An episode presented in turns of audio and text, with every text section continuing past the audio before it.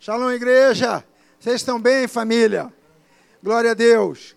É, eu estou animado desde cedo. Isso é bom, isso é bom. Já tivemos apresentação de crianças aqui de manhã, enfim. E eu quero trazer uma palavra para vocês que, na verdade, essa palavra surgiu na, quando eu estava preparando a palavra do casamento que eu ministrei sábado passado. E que eu falei aqui de manhã a respeito de Tiago e Gabriela. Gabriela, ela chegou na igreja muito pequena ainda. Era quantos anos tinha Maria do Carmo? Quatro anos. E nós éramos lá na 215 e a gente sempre no final do culto perguntava: Gente, vocês querem que ore pelo quê? Porque a igreja não era tão grande, dava para orar especificamente, individualmente. E aí ela chorava e falava: Eu quero que minha família venha para a igreja. Quatro anos, queridos. Quatro anos. Eu quero que minha família venha para a igreja. E a família veio. Está aí o povo todo. Carlos é, é, tio, tem Isabel que é tia, o Marcos. Isabel é mãe, pelo amor de Deus. Alguém tem que ser mãe, né, querido? Está aí a avó, enfim. A família toda está aqui. E aí eu preparando a palavra para o casamento deles no sábado. E quando eu faço cerimônia de casamento, eu sempre peço a Deus para me dar uma palavra específica para os, para os noivos. Por quê? Porque é uma celebração de aliança dos noivos. É óbvio que a gente vai feliz da vida que vai comer. Mas a festa é para os noivos. Tiago, por favor, fique de pé. Esse aqui é, olha aí, ó, ó. O mais novo casal da sociedade brasileira. Gabriela foi embora, né? Ficou com. Ah, foi trabalhar. Amém, amém, amém. E aí eu preparei uma palavra e fiquei pensando que tema eu poderia dar para essa palavra. Eu peguei alguns versículos, algumas passagens que falam a respeito da palavra que eu trouxe para o casamento deles. Mas eu fui além, porque Deus me ministrou algo muito profundo. E eu fiquei pensando, que tema, que tema, qual tema que eu dou? E hoje de manhã, nos dois cultos, nós consagramos o tema. O tema é uma linda história de amor. Bom, né? Uma linda história. Como nós estamos precisando disso, né, Sérgio? Bom te ver de novo, querido. Como nós estamos. Como? O tema do casamento aí, uma linda história de amor. E como nós precisamos disso, termos uma linda história de amor. E Deus, Deus maravilhoso que nós servimos e conhecemos e amamos, Ele é um Deus de boas notícias, de novidades agradáveis, de surpresas agradáveis. E aí eu até falei para o Saulinho, Saulinho, quando eu estiver começando a introdução da minha palavra, você coloca esse último louvor, que a gente não quer trocar de par de jeito nenhum. Pode tocar, querido. Pode, não, não precisa cantar, não. Eu prego e tu toca. Depois eu toco e tu prega. Não. Cada um na sua. Mas por que, que eu pedi ele para ficar ali? Porque a música fala com, com a gente, né? Música toca a alma. E essa palavra é para tocar não só a sua alma, o seu coração, mas para tocar o seu espírito de uma forma que você saia daqui entendendo melhor ainda qual é a história de amor que Deus quer viver conosco. Qual é a história de amor que Deus quer viver com você. E eu fiquei pensando, eu falei, cara, que coisa tremenda, porque eu, quando estava preparando essa palavra para ministrar no casamento, eu lembrava de Gabriela, eu falei, cara, ela cresceu, 23 anos, agora vai se casar, encontrou um rapaz que a ama, que, enfim, gente boníssima, conheci depois que começou a namorar a Gabriela, mas pelo semblante, nunca tive muito tempo para estar com o Tiago, mas o pouco tempo que estive aqui na correria de igreja e tal, a gente vê que ele é uma boa pessoa. E eu fiquei, cara, quem encontra uma esposa, encontra o favor do Senhor. Encontrar um cônjuge, querido, é encontrar o favor do Senhor. É algo muito profundo, é um tesouro. E aí eu comecei a pensar sobre isso, e no dia do casamento ela lá de branco, feliz, emocionada, ele também feliz, tudo bonitão, aquele negócio todo, aquele lencinho virado, que até hoje eu não sei como é que vira, que põe assim na, no, no, na, no bolso do paletó. E aquilo fala muito profundo comigo, porque casamento, apresentar criança, batismo, eu amo fazer. E também se alguém for promovido na hora correta, na hora correta, só na hora correta. Não pode ser antes da hora, né?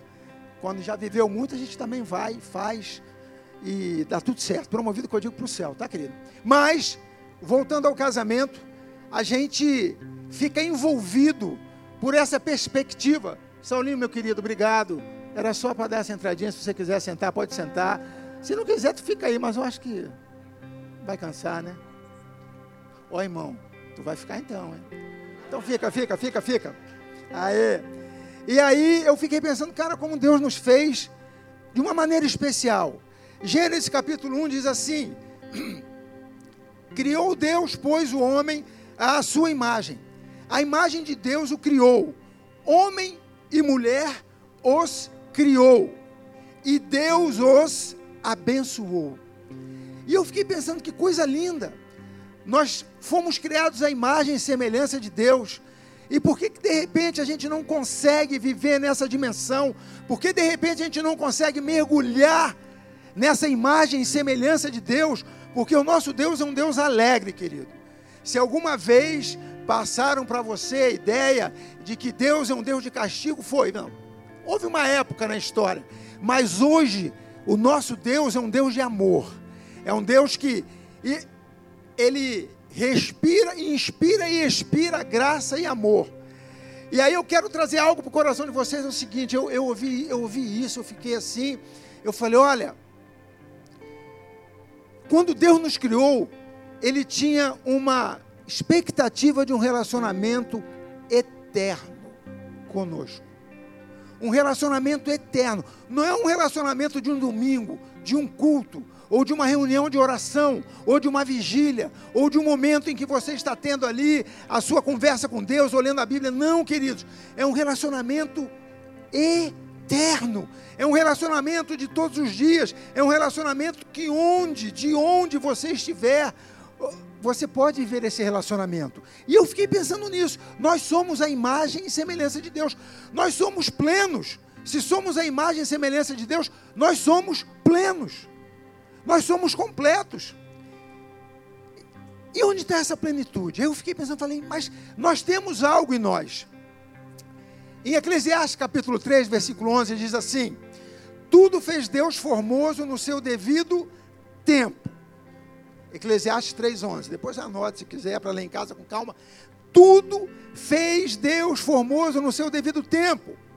Ou seja, existem estações específicas para tudo que Deus fez. E nós estamos vivendo uma estação linda, maravilhosa, de entendimento, de amor, da graça, daquilo que Jesus fez para nós, para que nós possamos ter alegria, apesar dos desafios da vida. Que eu não estou dizendo que nossas, nossas vidas não têm desafios, tem, mas nós podemos passar por eles com alegria com uma perspectiva de vitória, com uma expectativa de que nós vamos chegar do outro lado, com uma expectativa de que se nós temos aquilo que Deus fala que nós temos e nós temos, nós somos plenos. E aí nós temos então em nós uma uma uma forma de pensar, agir, falar, criar que é de uma outra dimensão não é desta dimensão, é de uma outra dimensão. É da dimensão do céu, porque Deus nos fez a imagem e semelhança dele.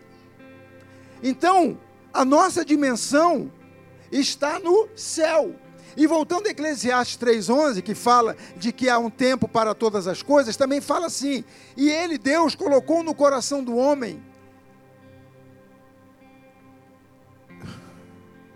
também pôs a eternidade no coração do homem, sem que esse possa descobrir as obras que Deus fez desde o princípio até o fim. Deus colocou a eternidade no coração do homem. Então nós temos céu no nosso coração. As nossas emoções estão preparadas para viver céu nesta terra. Você não vai se assustar emocionalmente. O seu espírito já está pronto. E as suas emoções, na hora que for necessário, elas estarão plugadas naquilo que Deus tem para fazer. Só que em um dado momento, quando Adão ele errou, Adão e Eva erraram e foram colocados para fora daquela condição de céu que havia na terra, que era o Éden, e que no meio do Éden havia um jardim que era para Adão e Eva cultivarem, guardarem, eles são colocados para fora. Houve um rompimento nesta qualidade de vida neste céu colocado nos nossos corações. Eles, eles viveram morte. O que é morte? Morte é separação. Isso é que é morte. Eles sofreram essa separação. Então, nós, quando viemos centenas e milhares de anos depois de Adão e Eva, nós entramos no mundo sem estarmos plugados em Cristo. Mas, quando nós conhecemos Jesus e o reconhecemos como Senhor e Salvador de nossas vidas, esse, essa ligação acontece. E aí, aquela eternidade que está no nosso coração começa a se manifestar. Não é algo humano, é algo sobrenatural. Nosso relacionamento com Cristo é algo sobrenatural, a gente não explica.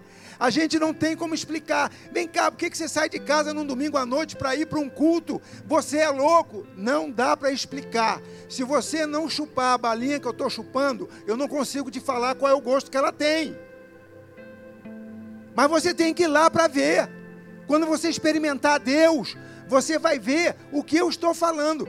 Tem coisas que eu faço, querido, quando a gente está apaixonado, a gente faz coisas inexplicáveis, sim ou não? Quando você está apaixonado, tem que ter alguém do teu lado, queridão, segura, mano. Calma, não precisa disso tudo, não. E, e vira aquele negócio, né? Aquela. E é assim é que é. Quando nós reconhecemos Cristo como nosso Salvador, a nova aliança nos traz essa condição de vivermos novamente a eternidade que está no nosso coração, que Deus colocou lá no início. Então é algo sobrenatural. É algo sobrenatural. E esse sobrenatural vai se manifestar de uma forma muito linda. Por quê? Quando voltamos a essa condição inicial, nós somos reconciliados reinseridos e restituídos em nossa imagem e semelhança de Deus. Então, se você já confessou Cristo como Senhor e Salvador da sua vida, você foi reconciliado, restituído e reinserido na eternidade de Deus. Eu não podia perder nenhuma das três palavras, porque elas se completam. E aí eu quero trazer aquilo que Deus falou para mim profundamente, a respeito de uma história de amor.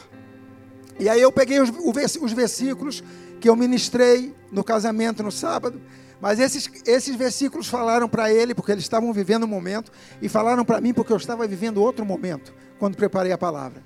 Eu falei, meu Deus, eu estou indo para um casamento e comecei a imaginar as bodas do cordeiro. Eu comecei a imaginar quando nós nos encontramos com Deus. Queridão, precisava ver o sorriso no lábio deles quando eles chegando para o casamento. Lógico que chega nervoso. Fernando, diminui só um pouquinho aqui esse ar-condicionado que está pegando a minha garganta. Coloca 23 aqui, por favor, Patrick. E uma barrinha só. Que daqui até o final, não posso perder a voz, não, que esse povo vai chorar ainda, vai glorificar. Pai, vai ter gente aqui querendo casar de novo. Eu quero casar de novo. Então vamos embora. Obrigado, obrigado, Patrick. E aí o que acontece? O apóstolo Paulo, em Efésios, capítulo 5, já já nós vamos chegar lá, nós vamos falar.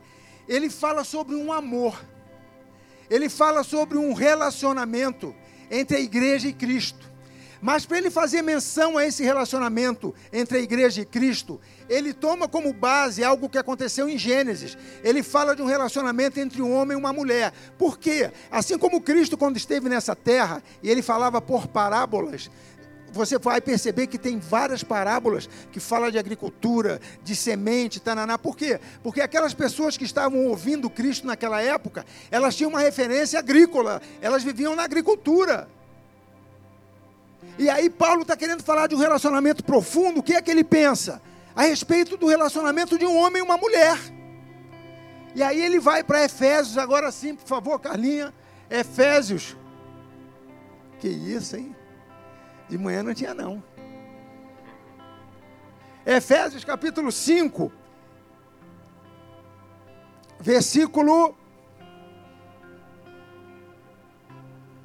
25 diz assim: olha só, ele está falando, né, de um relacionamento, e ele passa e fala assim: maridos, ame cada um a sua esposa, como Cristo amou a igreja.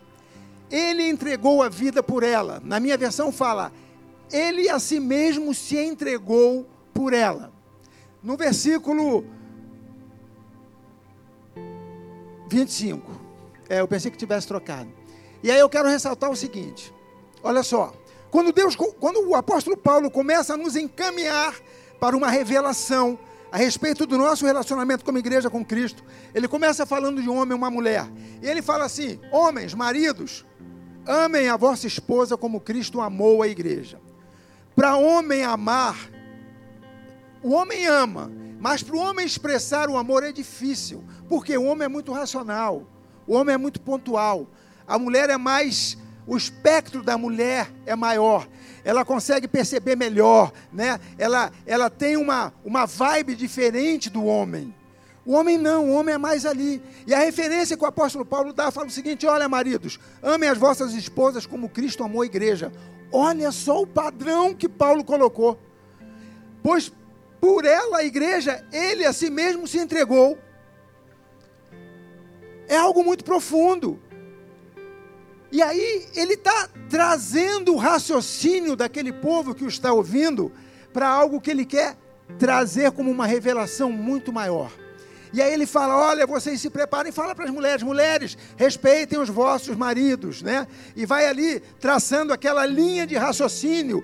E assim como a igreja é, é submissa a Cristo e trabalha para Cristo e tal e tal, e ele vai caminhando nisso, e aí nós vamos para o versículo 30. Nesse processo, ele está já fazendo uma relação entre a igreja e Cristo. E aí, Efésios 5, versículo 30 diz assim porque somos membros do seu corpo. É mais um passo nessa revelação que o apóstolo Paulo está dando para trazer uma revelação para a igreja de Corinto. Fala: olha, queridos, nesse processo de serviço, de igreja ser submissa a Cristo, porque Cristo é o cabeça do corpo e tal, eu quero dizer para vocês é o seguinte: nós somos membros do seu corpo nós já começamos a estar inseridos no corpo de Cristo.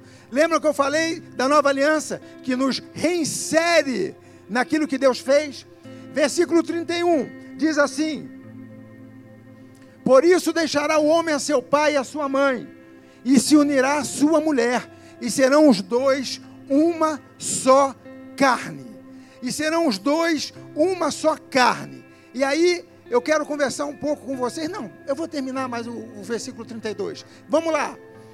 Vamos. Grande é este mistério, mas eu falo em referência a Cristo e à igreja. Na minha é, tradução está assim: é, grande é esse mistério, mas me refiro a Cristo e à igreja de ser uma só carne. Mas ele pega o relacionamento de um homem e uma mulher e traz aquilo à baila. Então, deixa eu falar uma coisa para você um pouquinho, que nós já já vamos voltar aqui nas reflexões. Quando ele fala o casamento entre um homem e uma mulher, queridão, vamos lá. A coisa mais difícil é um homem conseguir entender uma mulher e a mulher entender o homem. Porque são cabeças diferentes, são percepções diferentes. Entretanto, a Bíblia nos assegura que quando casamos, nós devemos ser um. E você fala, que loucura! Além de ser homem e mulher, cada um tem uma família, cada um tem uma história, cada um teve dificuldades ou desafios que passou, e chega no casamento e fala: Você é o meu príncipe encantado. E o cara fala: Você é minha princesa, antes de casar, né? Você é minha princesa que eu estava procurando e tal. E, não sei, e aí vai vindo o dia a dia. E aí vai descobrindo que não é tão assim, não tem nada de errado. Porque eu não casei com uma princesa e nem ela casou com um príncipe. Ela casou com um ser humano e eu casei com uma ser humana. Um ser humano. Mas nós vamos ser um, por causa de um príncipe que veio estabelecer um reino, e esse reino é de amor. O nome dele é Jesus Cristo. E aí em Gênesis capítulo 1 diz assim: Ah, não, um não, dois. Fica ligado. Se eu tiver, olha, fica ligado, hein? Grande esse mistério, deixa eu falar do mistério. Eu fui no dicionário, que o apóstolo Paulo fala: grande esse mistério, mas me refiro a Cristo e à igreja. Mistério no dicionário normal, tá? que a gente compra aí para fala assim: mistério é a revelação de um segredo religioso que muitos não sabem e só quando há revelação por parte de Deus. Falei, gente, está certinho. Paulo está trazendo um mistério para a gente, que era um segredo. Queridos, vocês vão entender que esse segredo religioso, que é Cristo e a igreja, vai ser já um, um marco do passado na vida de vocês depois desse culto. Você vai entender o que Deus fez contigo. Deus te preparou para você dançar uma nova dança com Ele. Deus não te preparou para choro. Deus não te preparou para argumentos, para questionamentos. Deus te preparou para você desfrutar da presença dEle. E quando a gente desfruta, às vezes a gente pode até perguntar, mas não é uma pergunta, aquela pergunta argumentativa. É uma pergunta de meu, meu, meu pai, que maravilha é essa? Que, será que eu mereço isso? E ele vira para você e fala, merece. Gênesis capítulo 2 diz o seguinte: E se tornarão os dois uma só carne. O apóstolo Paulo fala, fazendo menção àquilo que estava, que aconteceu no, no Éden, né? Então, é, antes disso, eu quero só falar para vocês o seguinte: Adão tinha a companhia afetuosa e pessoal de Deus, mas ainda assim Deus disse: não é bom que o homem esteja só. Queridos, Adão tinha, Adão vivia no Éden, tinha um jardim lindo. Imagina um lugar lindo. Imagina um jardim lindo e esse jardim, esse lugar tinha a condição a atmosfera do céu. Era o céu na terra. Na virada do dia, Deus se apresentava para conversar com Adão. Todos os dias. Adão estava tranquilo, pleno, confortável. E aí Deus falou: não é bom que Adão esteja só. Far-lhe-ei uma ajudadora idônea.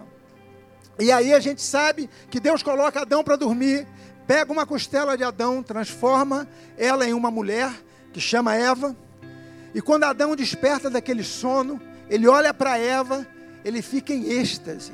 Ele fala: Meu Deus, alguém que é como eu sou.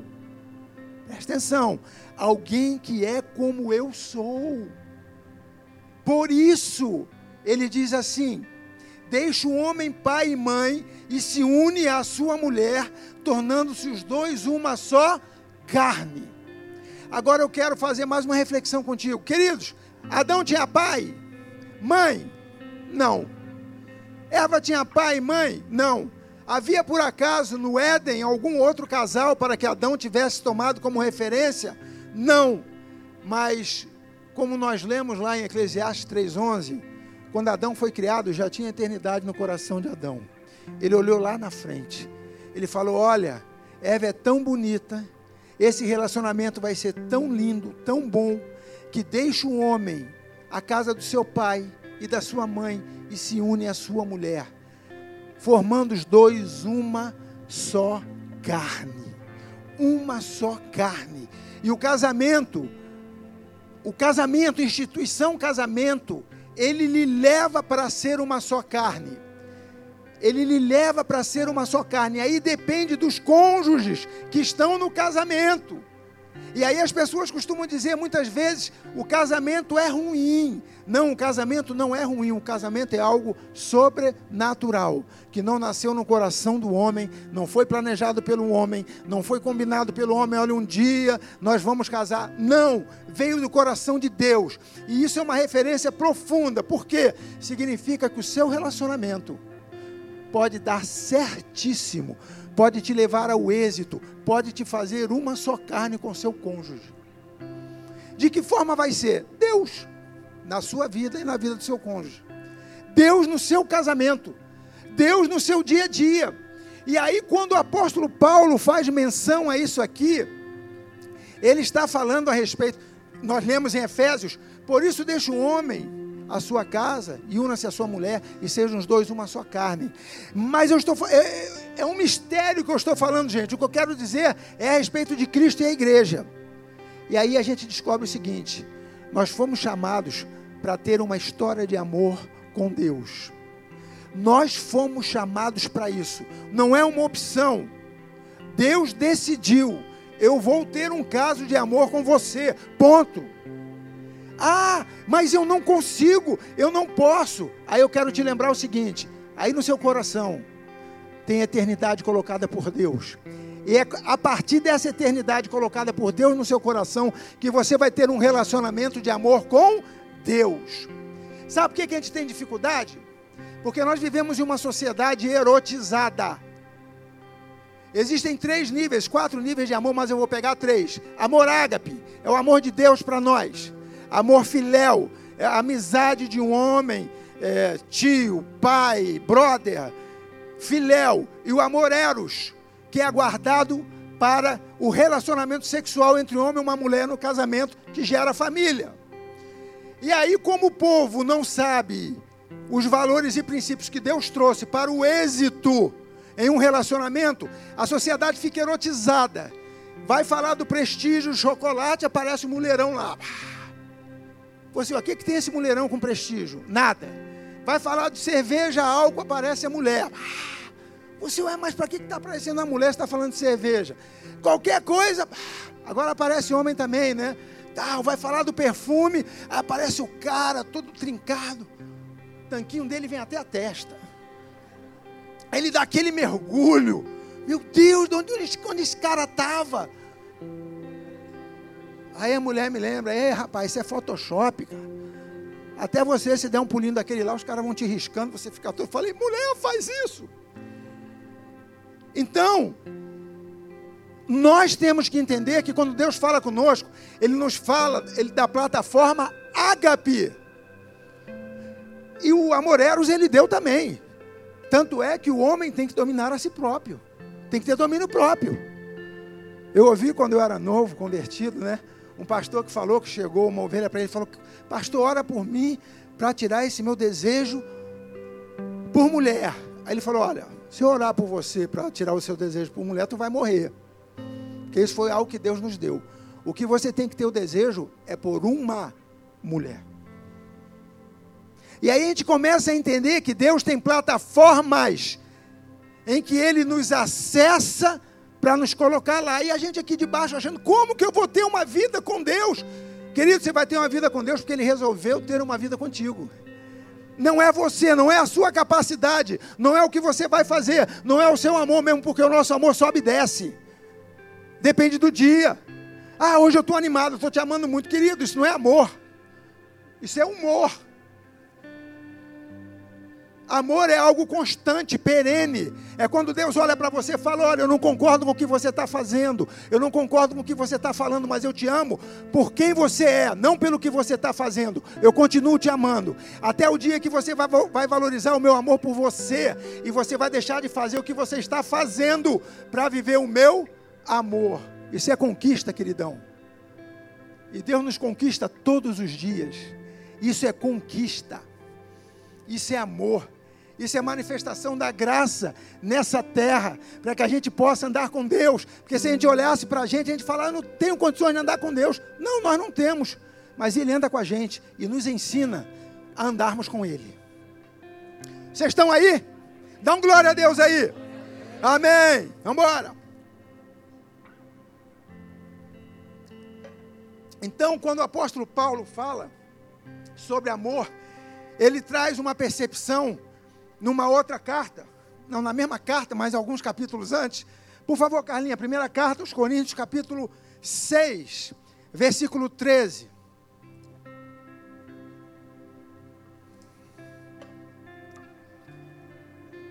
Queridos, a Bíblia, cada versículo da Bíblia, cada vírgula, cada ponto, cada palavra, ela nos conduz para o sobrenatural de Deus. Amém? Amém? Toda vez que você ler a Bíblia dessa forma, você vai conseguir voar mais alto. O apóstolo Paulo está falando para a igreja de Corinto. Corinto era uma cidade portuária, tinha muitos problemas, muito negócio, muito comércio, muito, muita facilidade, e por aí ia. E aí ele fala assim, na primeira carta aos Coríntios, capítulo 6, versículo 13. Ele está falando do corpo, de quem nós somos para Deus, e ele fala assim: os alimentos são para o estômago e o estômago para os alimentos. Deus, porém, aniquilará tanto um como os outros. Mas o corpo não é para a prostituição, mas para o Senhor, e o Senhor para o corpo. Olha só, ele fala assim: queridos Corintos, vocês estão vivendo um momento muito erotizado da vida de vocês. Eu quero dizer o seguinte: o corpo de vocês. O corpo de vocês é, não é para a prostituição, mas para o Senhor. E o Senhor para o corpo. E aí, se você está desatento, você fala: ai, Deus já quer bater em mim. Não, Deus não quer bater em você. Deus quer falar: ei, eu estou em outro patamar. Vem para cá. Deixa eu te explicar uma coisa. O teu corpo é para o Senhor. E aí eu lembrei, né, que quando a gente é jovem, eu, coisa de umas três semanas atrás, quando eu era jovem, eu tinha aquele negócio assim, pai, eu sei o que eu estou fazendo, eu sou dono do meu nariz. Nunca, nunca fui muito. Mas eu falava, eu sei, pai, eu sei, eu sei. E, na verdade, depois que a gente conhece a palavra, a gente fala assim: eu sou dono do meu nariz e vou fazer o que Deus quer. Porque o nosso corpo é dele. Entenderam aí? Como é que ele nos leva para um outro patamar? Ele não vai ficar conversando com você nas suas dificuldades. Ele vai falar: ei, sobe para cá. Deixa eu falar uma coisa para você. Você é dono da sua vida, mas saiba que o seu corpo é meu. Bora. Vai, Carlinha. Versículo 14. Diz assim: Ora, Deus não somente ressuscitou ao Senhor, mas também nos ressuscitará a nós pelo seu poder. Para aqui um pouquinho. No meio de uma ministração que Paulo está falando para trazer um novo nível a igreja de Corinto, ele fala o seguinte: oh, maldade, toda hora que eu viro, tu pá, tira. Deixa aí, querida. Ora, Deus não somente ressuscitou o Senhor, mas também nos ressuscitará a nós pelo seu poder. Sabe o que é isso? É aquela fagulha na eternidade que está no nosso coração. Daqui a pouco você começa a ficar apaixonado por Deus, apaixonada por Deus. Você começa a pensar as suas coisas como seria se Deus estivesse participando. Não existe mais vida com Deus e vida secular, vida profissional, vida vida com os brothers. Não, em todo lugar Deus está. Esse mesmo poder que ressuscitou a Cristo nos ressuscitará para um relacionamento com ele. O poder de Deus se manifesta para que nós tenhamos um relacionamento com ele ele. Mas eu não consigo, eu não presto. Eu sei que a gente não presta. Mas quando Deus nos ressuscitou, a gente começa a prestar. Porque é o poder dele se manifestando na nossa vida. E nós estamos aptos para desfrutarmos de um relacionamento com ele. E um relacionamento de amor. Porque o amor constrange. O amor lança fora todo o medo. Deus não trata conosco com vara. Ele trata conosco com amor, que é muito pior do que se tratasse com vara. Porque amor, querido, constrange. Ah, Jesus, você não sabe o que eu estou passando. Eu, não, eu sei. E deixa eu te falar, eu fui para a cruz por sua causa. Vamos, Jesus, eu estou contigo, obrigado. Acabou. O amor constrange. O amor nos coloca em uma nova dimensão. E aí, quando Paulo fala, pá, versículo 14, agora sim, versículo 15a, olha o que diz. Só o 15a, se liga aí. Não sabeis vós que os vossos corpos são membros de Cristo? Pá, para aqui. Lembra quando nós lemos Efésios, versículo 30, capítulo 5, versículo 30, que fala: Ei, nós somos parte, membros do corpo dele. Paulo está falando antes, no versículo 6 lá. Não sabeis vós que os vossos corpos são membros de Cristo? Versículo 17. Por favor. Mas o que se une ao Senhor é um só espírito com Ele. O que se une ao Senhor é um só espírito com Ele. E aí a gente pensa assim: será que um homem e uma mulher podem ser dois? Ou podem ser um? Pode. Será que nós podemos ser um com Deus? Mas o que se une ao Senhor é um só espírito com Ele. Vocês estão entendendo que nós estamos habilitados para termos uma história de amor com Cristo? Nós estamos habilitados para desfrutarmos de um amor que transcende o nosso entendimento, porque amor ágape não faz parte da nossa essência enquanto homens, somente enquanto ressurretos em Cristo. Amor ágape é Deus. Amor ágape é Deus. Mas o que se une ao Senhor é um só espírito com Ele. E aí, queridões, há uma diferença. Pessoas podem estar aliançadas, mas não unidas. E muitas vezes, nós, isso no casamento, né? A gente sabe, né? É, é, pode acontecer isso, né? Porque há uma diferença entre os dois estarem juntos e os dois serem um. Muitas vezes nós andamos juntos com Jesus, mas nós temos que ser um com Jesus. Ele nos chama para nós sermos um com Ele e não estarmos andando com Ele. Houve o tempo de nós andarmos com Ele. Agora nós temos que ser um. Por isso que Paulo fala, é um mistério. O que eu vou falar para vocês agora é um mistério. Vocês, como igreja, vocês podem ter um relacionamento profundo de amor com Deus. E sabe o que isso representa? Sabe aquele sentimento de rejeição? Vai embora. Sabe aquele sentimento de incapacidade? Vai embora. Sabe aquele sentimento de eu não consigo fazer? Vai embora. Por quê? Porque é o amor de Deus se revelando através da sua vida e na sua vida. Será que eu tenho esse amor, esse tamanhão de amor todo? Tem, porque ele fala que você tem.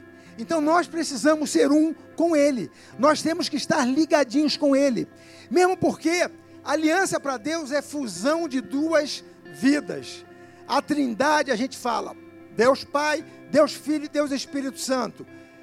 Cada um tem uma forma de ser, mas os três são um. Tudo que Deus faz e se relaciona é para ser um. É para é haver um envolvimento de tal forma que a gente seja um o tempo todo. E quando dois são um, não dá para fazer coisas diferentes. Não dá para fazer coisas diferentes. E aí, voltando para o casamento rapidamente, quando os cônjuges se entendem, e se entendem de verdade, porque casamento não é mudança de identidade de nenhum cônjuge. Amém, queridos? Quando nós casamos, nós continuamos com a nossa identidade. Quando há um casamento entre um homem e uma mulher, não é para ninguém se anular. Agora quem manda aqui sou eu. Não é para que ambos possam viver algo que seja maior do que os dois. Amém? Vocês pegaram? Vai além, vai além. E é isso que Deus está falando conosco. Olha, eu quero ter um relacionamento com vocês que eu farei com que você vá muito além do que você só poderia fazer. Ainda que a gente ache que será que eu consigo, Deus consegue por você. Deus consegue por você. Por isso eu pedi para ele tocar aquele louvor não quero trocar de par. Querido, não troca de par, não. Dança essa dança com Jesus. Acredite. Meu irmão, se entregue. A gente tem que aprender a se entregar. A gente tem que saber quem é o noivo. A gente precisa conhecer o que Deus fala a respeito de nós, igreja, como noivo. Já pensou você um dia chegar na festa do cordeiro, bodas do cordeiro e não saber o que está fazendo lá? Toda de branca. O que, que eu estou fazendo aqui? Tu é a noiva, cara. Presta atenção. Ah, eu sou a noiva. Tu já viu noiva assim? A noiva sabe de tudo. Já conversou tudo com o cerimonial. Sabe o que vai estar onde. E ainda consegue, entrando na igreja, perceber aquela mesa a quase 20 metros de distância. Aquela mesa não está com a decoração como eu falei. A mulher sabe o que está vivendo, cara. É assim que a gente tem que ser. A gente tem que saber o que está vivendo. A gente tem que se envolver de uma tal forma que a gente fale: opa, essa festa é minha é para eu me alegrar, é para eu dançar, é para eu descobrir mais a Deus, mas descobrir mais a Deus no amor ágape. Aquele que se une ao Senhor é um espírito com Ele. Primeira carta aos Coríntios, Calinha, por favor. Capítulo 13, versículo 1. O capítulo 13 vem após o capítulo 12, óbvio, grande descoberta. No capítulo 12 da primeira carta aos Coríntios, fala dos dons espirituais. E para quem é pentecostal, eu sou, queridão, eu nasci no fogo, cresci no fogo e vou subir no fogo. Eu gosto de um Pentecoste responsável. Aquele aquele negócio forte. Manja, profecia, palavra de conhecimento, dons de cura, de operação de milagres. Meu irmão, é o Espírito Santo se expressando. E o apóstolo Paulo estava falando sobre esses dons na carta aos Coríntios, no capítulo 12. E quando ele está chegando lá no iníciozinho do capítulo 13, ele fala algo tremendo. A igreja de Corinto estava sendo visitada com poder pelo Espírito Santo.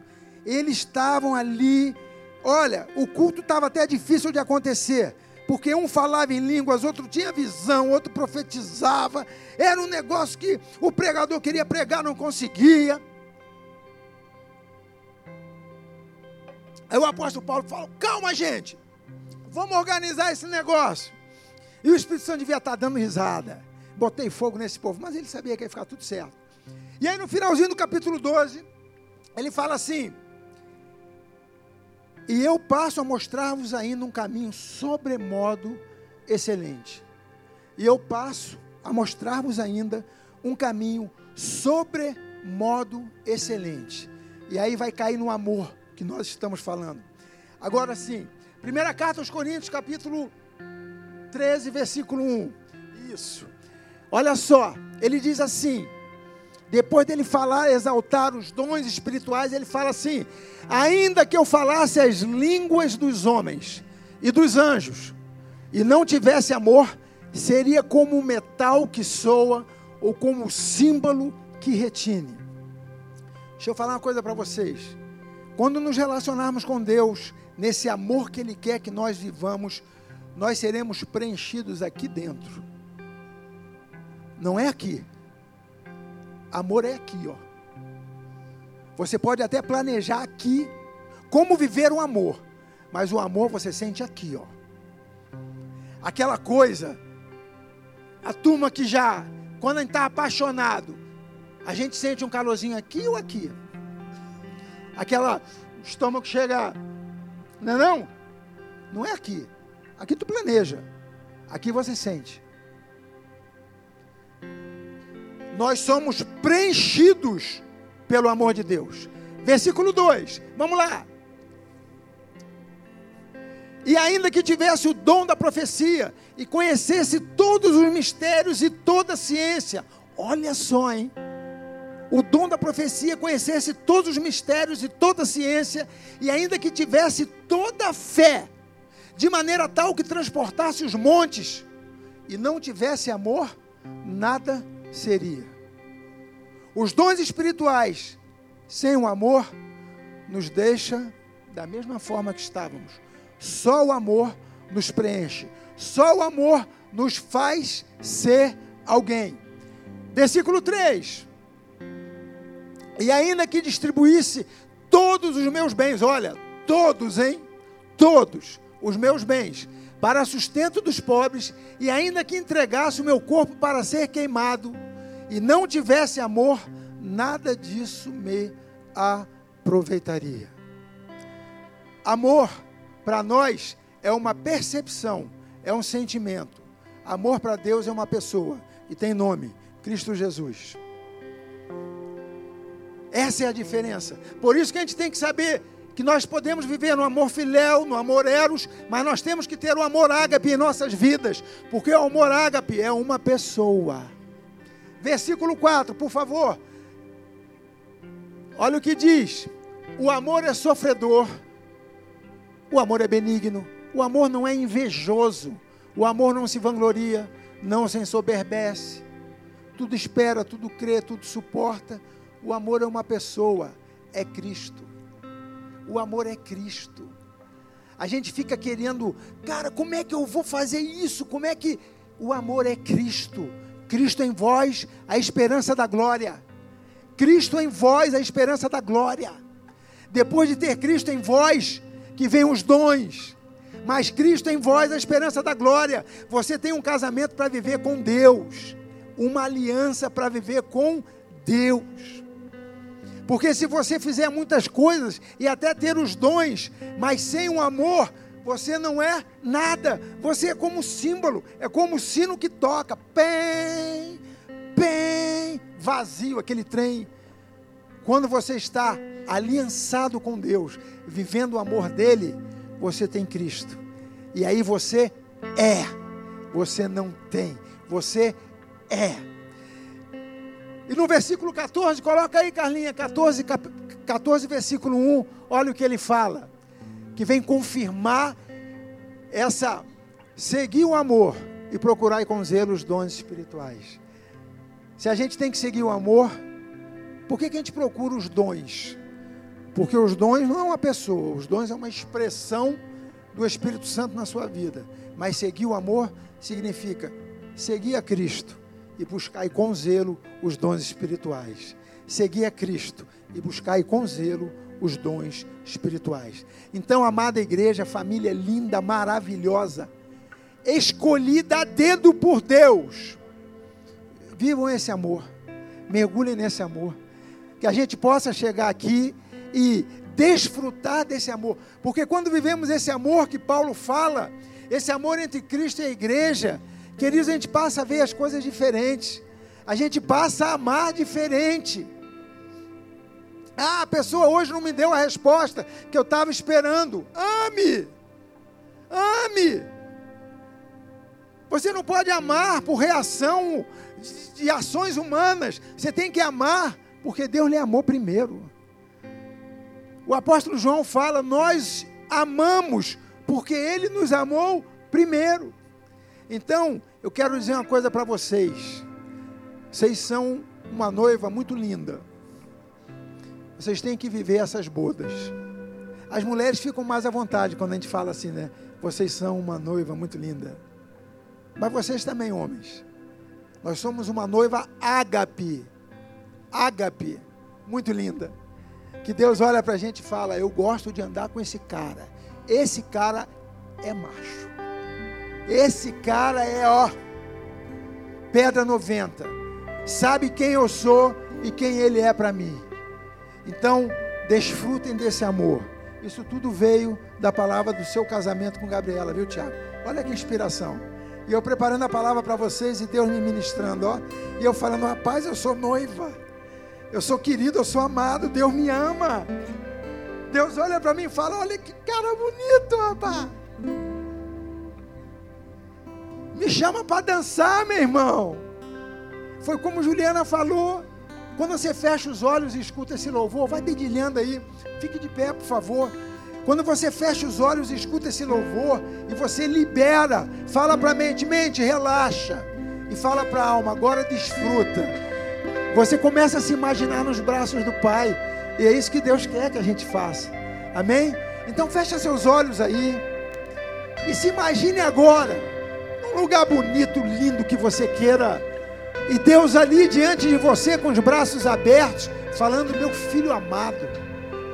Ah, eu desejo esse, esse momento há muito tempo com você. Oh Espírito Santo, Jesus. oh. Feche os seus olhos. Se permita desfrutar desse momento agora.